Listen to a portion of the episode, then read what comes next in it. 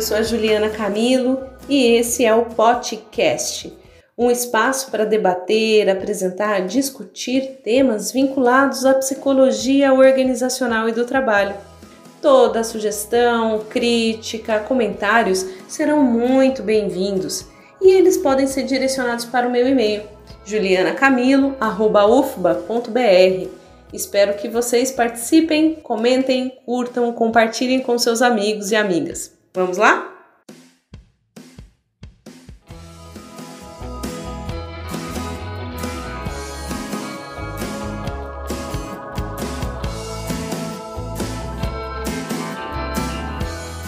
Olá pessoal, tudo bem? Juliana Camilo, aqui no nosso novo episódio do nosso podcast recebemos um amigo e eu particularmente sou muito fã dele, que é o Bruno Chapadeiro.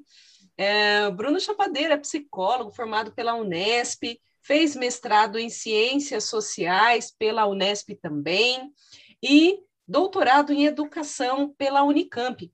Atualmente ele faz pós-doutorado é, em Saúde Coletiva pela Escola Paulista de Medicina da Unifesp, em São Paulo, além de ser professor é, de mestrado na Universidade Metodista.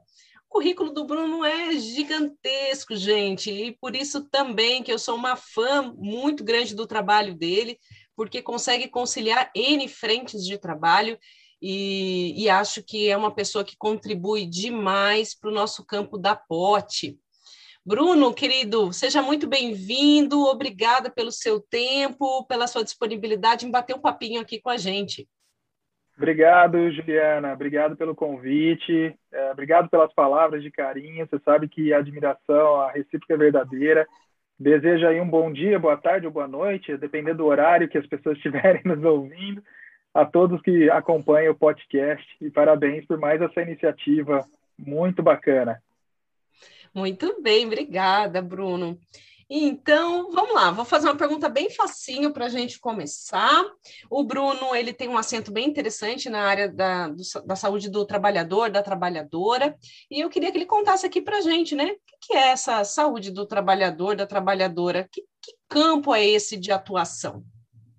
Olha, Juliana, o campo da saúde do trabalhador e da trabalhadora é um campo é, eminentemente multiprofissional, interdisciplinar e preferencialmente intersetorial. Né? Por isso você me disse que eu, eu consigo estar em várias frentes, é porque o campo saúde do trabalhador permite isso para a gente. Né? É, ele é um campo que aqui no Brasil ele surge ali em meados da, dos anos 1960, 70 e se consolida lá nos anos 1980, principalmente, quando se começa uma discussão é, a partir da medicina social latino-americana, da epidemiologia crítica, né? É uma discussão sobre a, a determinação social do processo saúde doença, considerando a categoria processo de trabalho como um determinante muito importante nos nossos perfis de morbimortalidade, tá? Que a gente consegue compreender, então, uma dimensão da saúde coletiva, inclusive esse campo da saúde do trabalhador e da trabalhadora é um campo que está dentro do guarda-chuva da saúde coletiva, né? E ele uh, tem os aportes de ações uh, não só focados na academia, mas também uh, com o pessoal dos serviços de saúde, principalmente saúde pública ligados à saúde do trabalhador.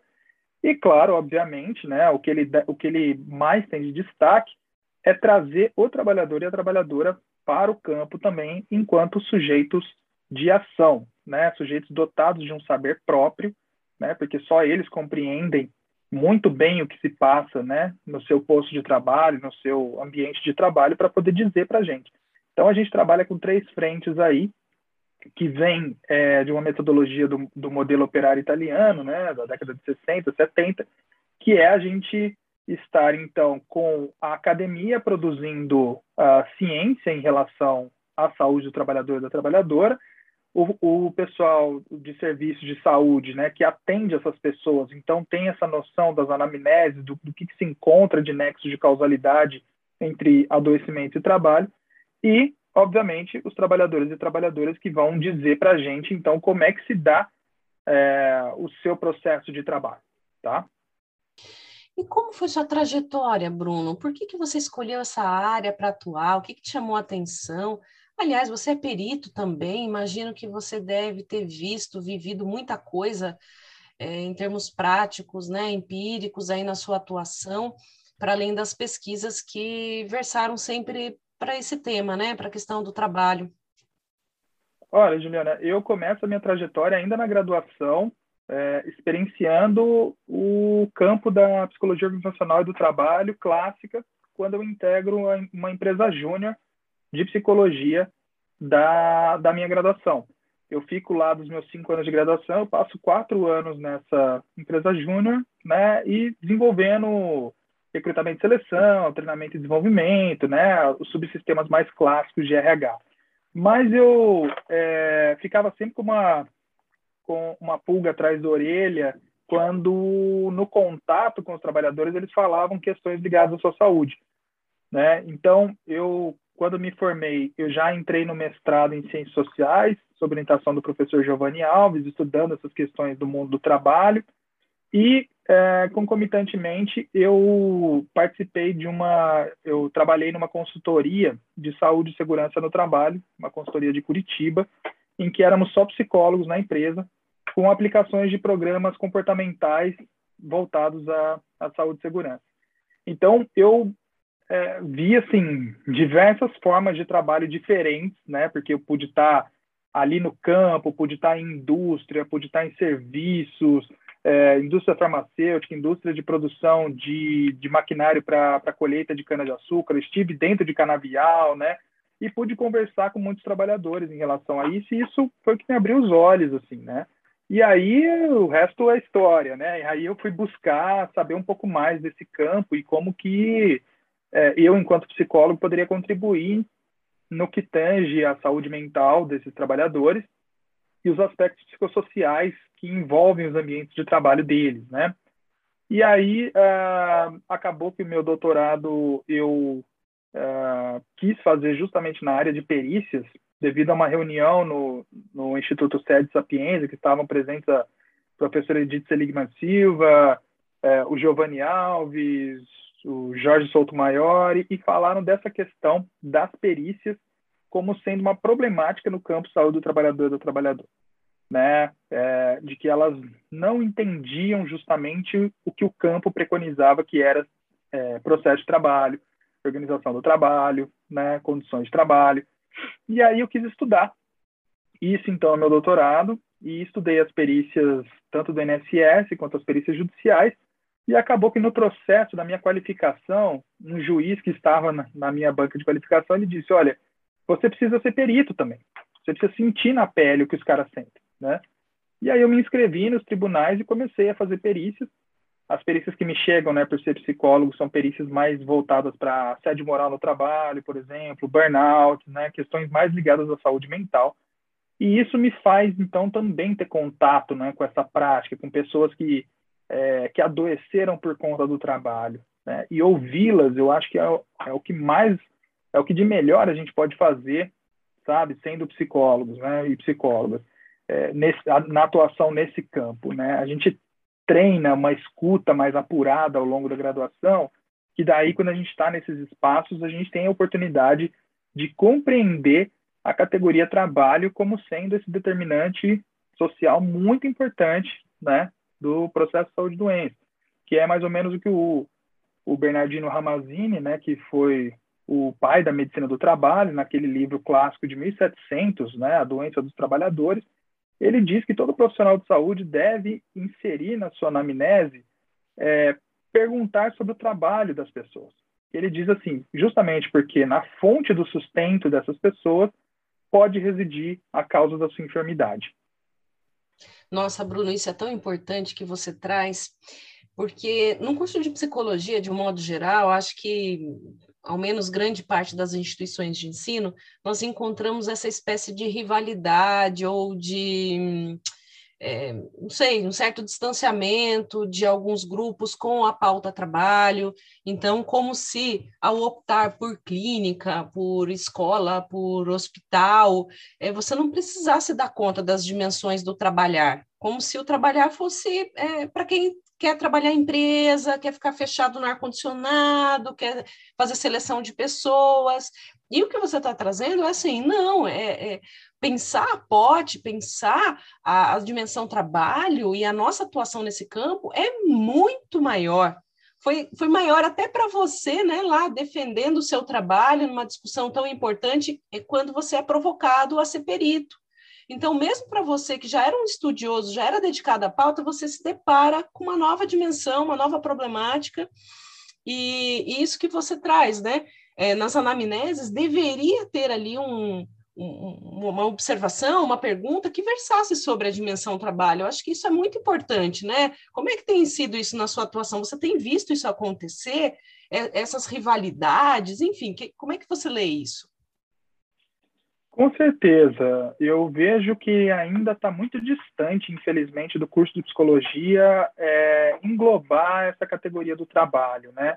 E quando a gente fala de um mundo do trabalho, é isso, né? Se a gente não vive de, de rendas, de dividendos, de lucros, a gente está fadado a trabalhar, né? Então todos nós vamos crescer, nascer, viver, trabalhar até morrer e alguns, inclusive, morrem é, no meio do caminho em decorrência do trabalho, né?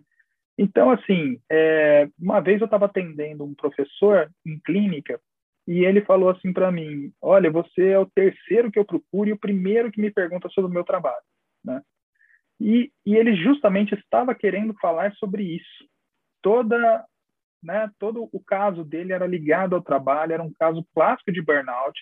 A epidemiologia, né, professor, burnout, então a correlação aí de nexo causal também era era simples, né, nesse sentido, e ele não era ouvido, né, porque a gente fica tão preocupado em encaixar o, o paciente nas nossas teorias também, né, que a gente esquece de, de ouvi-lo na, na, sua dimensão maior. Então, assim, é um, é um certo ranço, né, nosso da psicologia de tratar tudo como sendo casos ligados à primeira infância, a, a problemáticas com os pais, né, quando na verdade a pessoa quer tratar de algo já decorrente da sua vida adulta que tem um histórico também de outros trabalhos. Eu, quando faço perícias, eu faço isso, eu escuto toda a vida da pessoa, pessoal, escuto toda a história de trabalho dela, né? Quando que ela compreende os primeiros sintomas, né? Como que ela experiencia o próprio processo de adoecimento, né? Como que ela enxerga, como é que ela lida com isso, com é, com incapacidades para trabalhar, por exemplo, né? Para eu conseguir montar essa dimensão assim da, do, do impacto do, do, trabalho no seu adoecimento. Porque é isso, né? A gente não está dizendo assim, é, é muito raso e muito arcaico a gente ainda ficar naquela discussão de que nexo de causalidade tenha que ser algo direto de causa e efeito, né? Então, assim, não nos interessa saber se, por exemplo, uma depressão, um transtorno de estresse pós-trauma, etc., é, teve a ver diretamente com o trabalho, se o trabalho né, disparou aquilo. Mas a gente quer saber também qual é a contribuição do trabalho em relação a isso. Né? Se a pessoa já tinha uma depressão, um quadro de ansiedade, etc., o quanto que o trabalho pode ter agravado né, esse quadro, ou ele pode ter desencadeado um quadro né, de, de alguém que tinha um jeito de andar com a vida né, de uma forma e aí passa a ser de outro, mais disfuncional, quando tem o elemento do trabalho, né?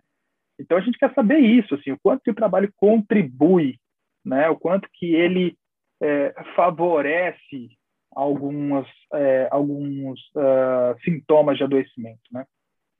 E como, após fazer essa escuta qualificada, esta tendo esse olhar ampliado para o nexo causal, isso me parece também super importante, não apenas ter um evento traumático que determina um sofrimento a posteriori que seja possível de ser objetivado, mas também a contribuição para o agravamento, né? Após fazer toda essa leitura, Bruno, como são os encaminhamentos de um perito? Você acompanha até o final do processo? É, e como você tem visto esse movimento aí de proteção aos trabalhadores? É, na verdade, essa é a questão que eu levo para o meu, pro meu pós-doc, né? Assim, do quanto, do que, que, do que, que acontece depois das perícias e como que elas podem contribuir para prevenção e promoção e vigilância, né? Porque não dizer também saúde do trabalhador e da trabalhadora. Né? Porque nós, é, a maioria dos meus entrevistados que eram peritos judiciais, eles falavam sobre isso, que eles postavam ali no, no sistema eletrônico da justiça é, o seu laudo e não viam mais o, os resultados, não sabiam o que, que aquilo virava, não sabiam nem se, se a decisão era, era era é, pareada, acatada com aquilo que ele tinha colocado no laudo, né? Então, se existia ou não nexo causal, se existia ou não a doença, se existia ou não a incapacidade, se havia um prognóstico, né? Tudo isso a gente tem que responder para o juiz, né? E aí é, é justamente essa, essa discussão, assim, né? Eu eu não consigo ver os resultados do meu trabalho, né? Mas eu tento endossar da, da forma mais completa possível. Então, eu trago esses, é, esses pareamentos epidemiológicos, se necessário, aplicações de testes também, mas isso só no caso de ter me faltado alguma lacuna em termos de atenção, de memória, por exemplo, né? Mas é, eu, eu, por exemplo, eu é, para ter uma noção, o último caso que eu fiz uh, de uma trabalhadora bancária que sofreu uma violência sexual eu precisei de, de, de duas sessões com ela para ouvir toda a história e todo o trabalho dela, porque também era, é muito difícil, né? A gente saber que quando há um assédio moral e sexual envolvido, é muito difícil a pessoa reviver tudo isso, porque é um evento muito traumático, é um, é um evento vergonhoso, humilhante, né, vexatório. Então, a gente tem que ir com calma, tateando, e eu precisei de duas sessões com ela, que cada uma durou três horas, né? Então foram seis horas no total só com ela. Depois eu fiz um momento com o companheiro dela. Eu entrevistei também a, a psiquiatra que lhe assiste, a psicóloga que dá assistência, ouvi testemunhas, né? Mas assim, isso isso é meu, né? A maioria dos peritos faz ali um momento de uma sessão, uma avaliação e pronto, acabou.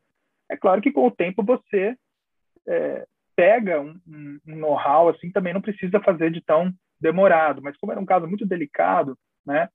Eu também faço visitas ao ambiente de trabalho, eu passo um, um período lá no ambiente de trabalho, né? Porque quando eu sou nomeado pelo juiz, eu tenho esse essa prerrogativa de poder adentrar os espaços de trabalho. Fico ali um momento tentando é, um período, então, tentando evidenciar os riscos psicossociais daquele espaço, tentando vivenciar um pouco daquele espaço, né? Mas é isso, é, é, o que eu tenho discutido agora no pós-doc é como que isso pode se tornar ações preventivas, né? porque mais que a gente ficar enxugando gelo e ficar resolvendo ações trabalhistas a posteriori, é a gente tentar é, agir na causa dos problemas, na intervenção dos ambientes de trabalho. Então, eu tenho tentado levantar experiências multi, é, multiprofissionais, intersetoriais, é, interdisciplinares, né, em que é, você teve uma perícia, vamos dizer assim, no ambiente de trabalho e não no, na pessoa, no corpo da pessoa que sofreu o adoecimento, né?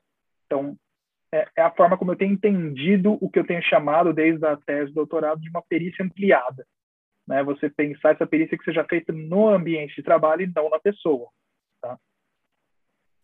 Bem, e também é, ouvindo você, a importância de, partindo do pressuposto da necessidade de não mais apenas enxugar gelo, ou seja, cuidar lá do caso que extrapolou qualquer limite, que vai para a judicialização, mas pensar na prevenção, aí também nós temos o papel da área de RH, da área mais pragmática, que está lá dentro das organizações, é, para acompanhar esse tipo de narrativa, esse tipo de ação, intervenção.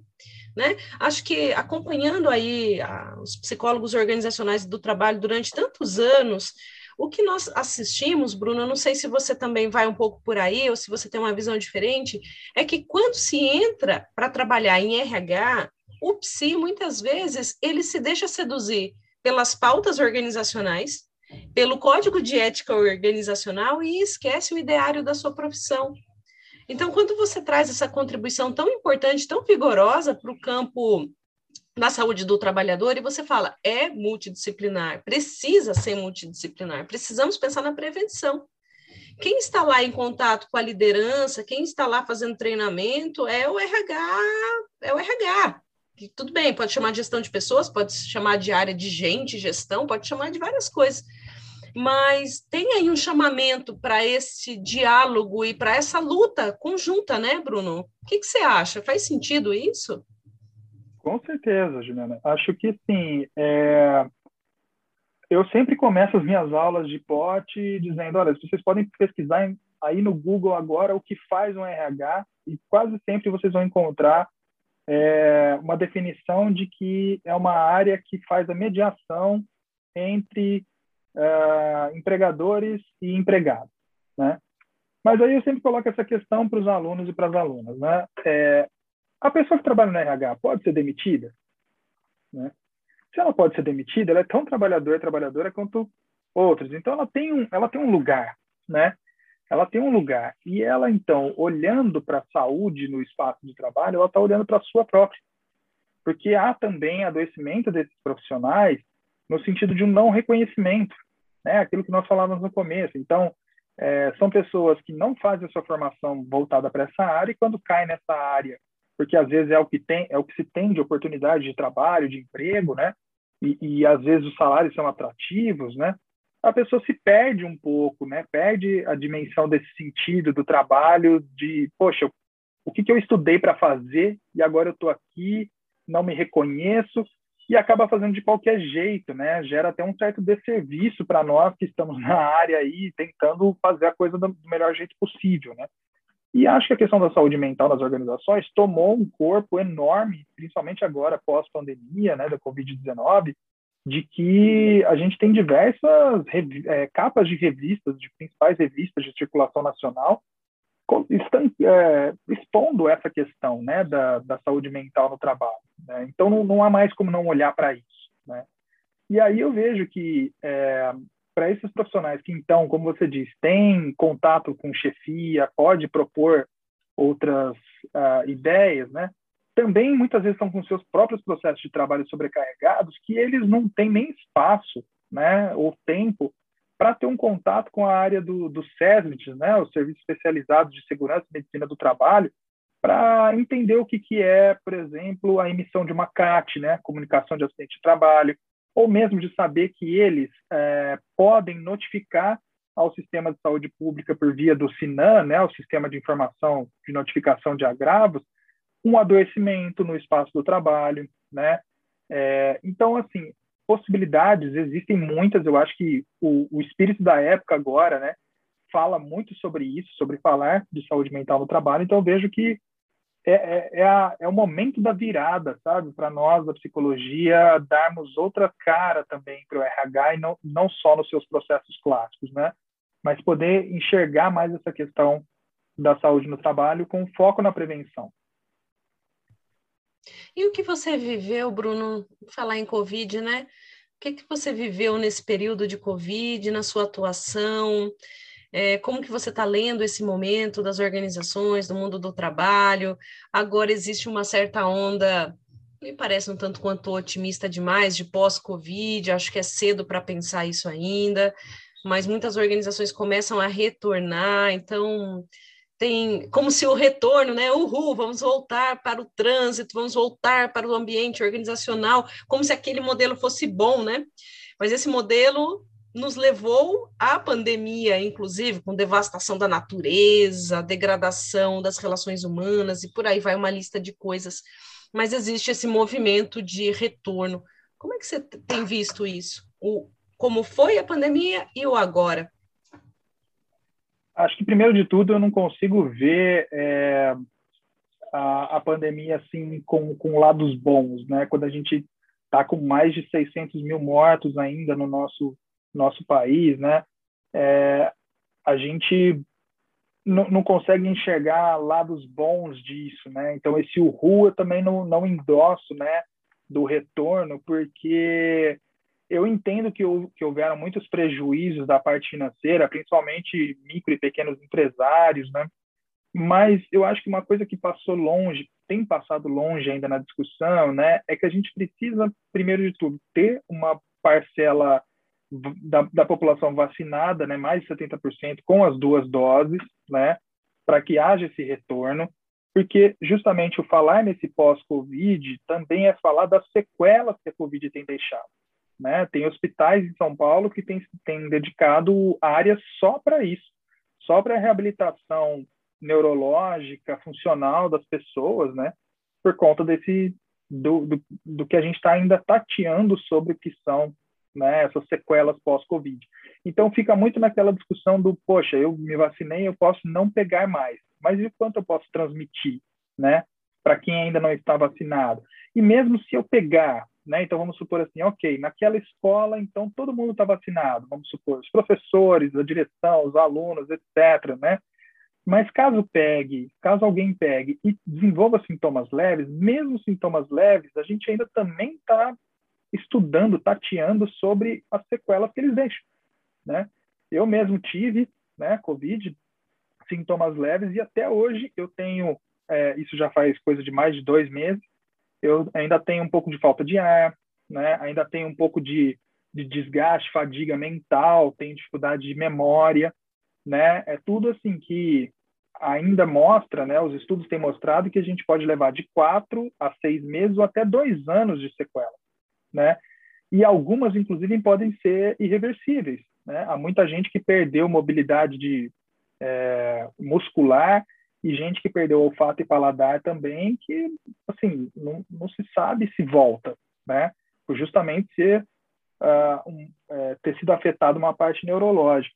Então, eu, eu vi, assim, né, esse momento, eu nunca trabalhei tanto, né, como nesse momento, justamente porque eu acho que essa questão da saúde mental por a gente estar tá isolado em casa, estar tá trabalhando em casa, outros tendo que trabalhar na rua, mas com medo, né? outros desempregados e vendo o momento péssimo para se conseguir emprego, né? Assim fez com que é, nós da psicologia e outras áreas afins, né, à saúde mental, a gente tivesse que olhar muito para esse momento, né? Se dedicar muito a entender esse momento. E aí o mundo do trabalho se transforma, porque muita coisa veio para ficar, principalmente essa questão do teletrabalho, né? Mas tem outras organizações, e aí passa por várias coisas que a gente estuda dentro da POT, né? É, a depender do tipo de cultura organizacional, estão querendo voltar, outros estão, outros já se desfizeram de prédios inteiros, tem apenas dois andares ali agora, porque todo mundo vai trabalhar em casa, né? Então outros querem que volte porque preferem ter ainda sob vigilância, sob controle, né? As pessoas ali no, embaixo da sua asa, né? Então, eu acho que a gente ainda está tateando muito isso, né? Algumas análises que a gente faz é, é, tem, que, tem que ter muita cautela, né? Mas, de fato, o, o que a gente sabe é que ainda não, não seria o momento, né? Não seria o momento, a gente não poderia estar tá abandonando as máscaras, não poderia estar tá abandonando é, o distanciamento, né? É, a ventilação é uma coisa que pouco a gente fala, né? A gente ainda fica em protocolos antigos de uma de uma cepa original que já se transmutou tanto, né?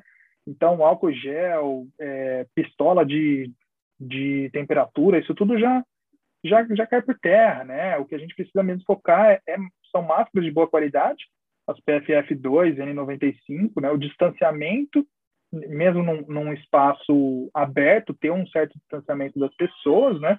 E a questão da ventilação está sendo primordial, né? Um espaço onde, onde o ar possa circular é, com, com, mais uh, liberdade, né?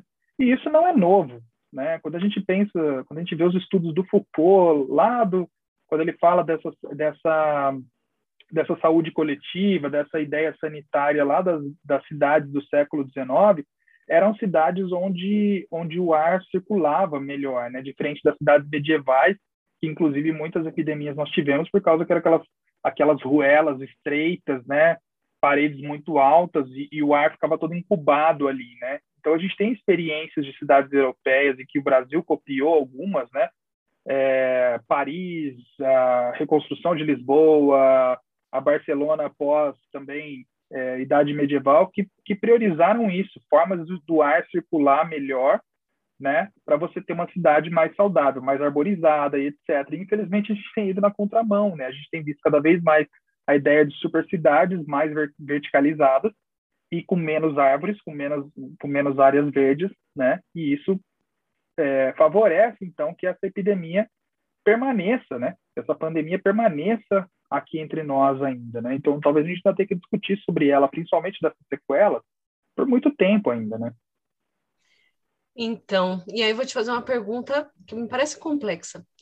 A COVID é uma doença relacionada ao trabalho? Sim, com certeza.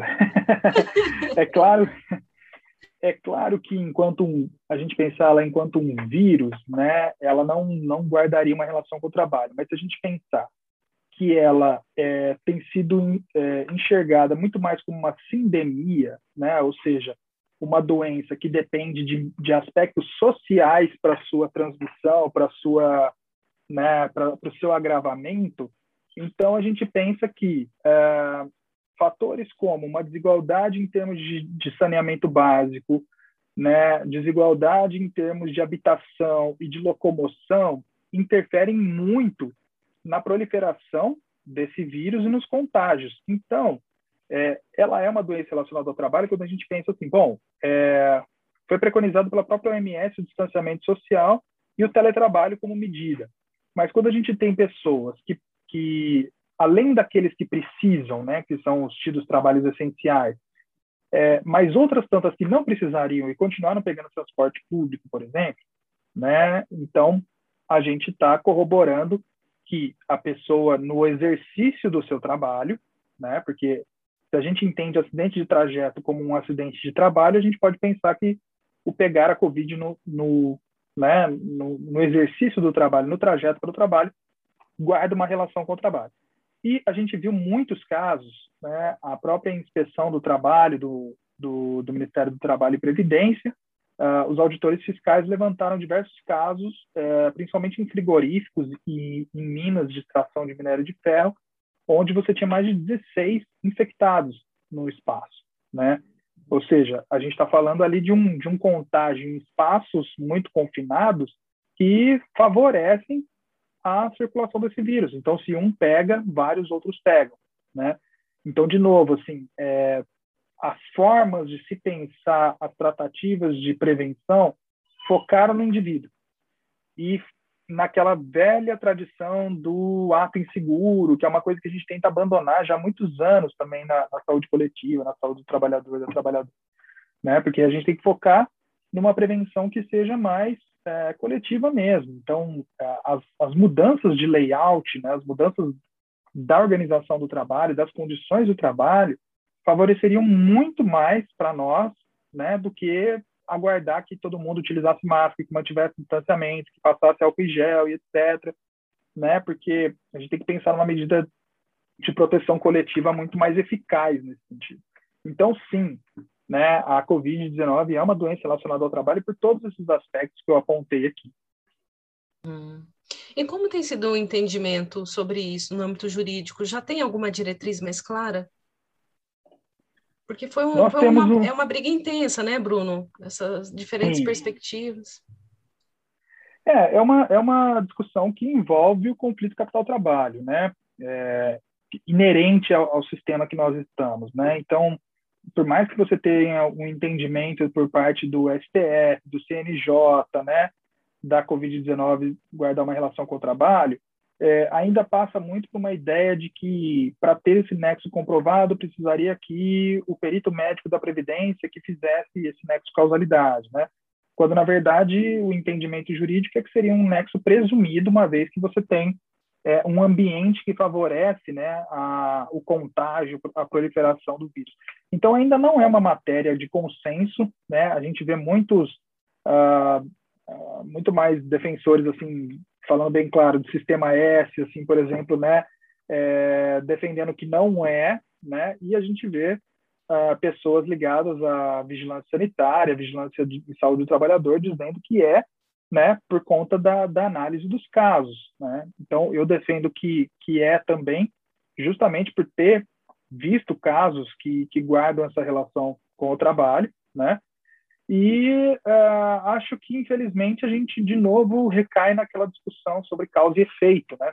Ou seja, é, na verdade, o que a gente deveria pensar, não, não em termos, uh, bom, se isso vai gerar uma punição para o empregador ou para o empregado, né, que em termos de responsabilização objetiva, mas na verdade assim, poxa, o que, que tem que ser feito em termos de, de prevenção para que isso não aconteça? Né? A ideia, eh, no fim das contas, quando a gente falava de, de reduzir a curva do contágio, era essa, era de não acontecer. Né? Reduzir a curva não é ficar esperando a tal a, a tese falaciosa do, da imunidade de rebanho, né? mas sim o quanto que dá para a gente é, reduzir os casos agindo num, num, na fonte do problema, né? num foco mais coletivo. Com certeza. Nossa, e quantos desafios temos no campo da saúde da trabalhadora e do trabalhador, né? Porque soma-se a isso a questão do trabalho escravo, do trabalho hiper precário, que em tempos de desemprego é, vem aí tomando a cena novamente com uma violência assustadora e sendo naturalizada também, como se aquele, aquela condição hiper precária e assediosa de trabalho fosse ainda uma benesse, né? Que bom que você ainda tem esse trabalho, mesmo sendo assim, de graças a Deus, porque você ainda pode colocar um prato de arroz no seu, no, na sua mesa. E eu acho que nós temos que lutar muito contra esse tipo de narrativa. É, e as provocações que você traz, né, Bruno, é assim, não ter uma visão ingênua da realidade, é, é, dá trabalho, dá muito trabalho, dá muito trabalho pensar assim, e também gera sofrimento, né? Já diria Sócrates, conhecimento gera sofrimento, e, e é isso, né? Não tem muito como o que fazer. Enfim, Bruno, muito obrigada pelas suas considerações. É um eu prazer imenso te receber aqui. Quero te receber outras tantas vezes. Aliás, eu fiz uma lista aqui de pautas para a gente brincar depois brincar de lutar, de, de, trabalhar, de fazer com que esse mundo tenha alguma atenção em prol é, dos humanos que, que labutam dia após dia, né? Dentre eles nós mesmos, né? porque é isso que você traz, né? Nós somos trabalhadores também, precários também. Então, falar de um trabalhador é também falar da gente. E queria ouvir suas últimas palavras, querido. Como é que foi para você estar aqui conosco e sua mensagem final? Eu só tenho a agradecer o convite, enaltecer essa iniciativa. Foi muito bom estar aqui, um bate-papo que faz a gente refletir coisas muito importantes. É, eu vejo os podcasts, os vídeos no YouTube como formas de, de levar esse conhecimento, né, como divulgação de conhecimento científico assim para a massa, né? Então só tenho a te parabenizar, Juliana, por essa iniciativa. Eu desejo longa vida ao podcast e pode contar comigo sempre que precisar. Obrigado pelo papo. Uhum. Obrigada a você, Bruno. Espero recebê-lo aqui em outros momentos e presencialmente aqui na UFBA, quem sabe, né? Futuramente não possamos um estar juntos aqui, ou na sua outra universidade, ou na sua universidade por onde você estiver. Vai ser um prazer é, tecer aí outros encontros virtuais e presenciais. Obrigadíssima. E nossa audiência aqui presente, mais uma vez, obrigada é, pela participação, pelo interesse. Mandem suas sugestões Estamos aqui no podcast, essa é a iniciativa do Programa de Pós-Graduação em Psicologia da Universidade Federal da Bahia, que tem aí o objetivo de trazer conhecimento, é, ampliar debates para além dos limites da universidade, trazendo também o diálogo com a sociedade, é, pesquisadores e também profissionais da POT que estão lá no campo da rotina mais técnica, por assim dizer. Obrigada, gente. Até o próximo podcast.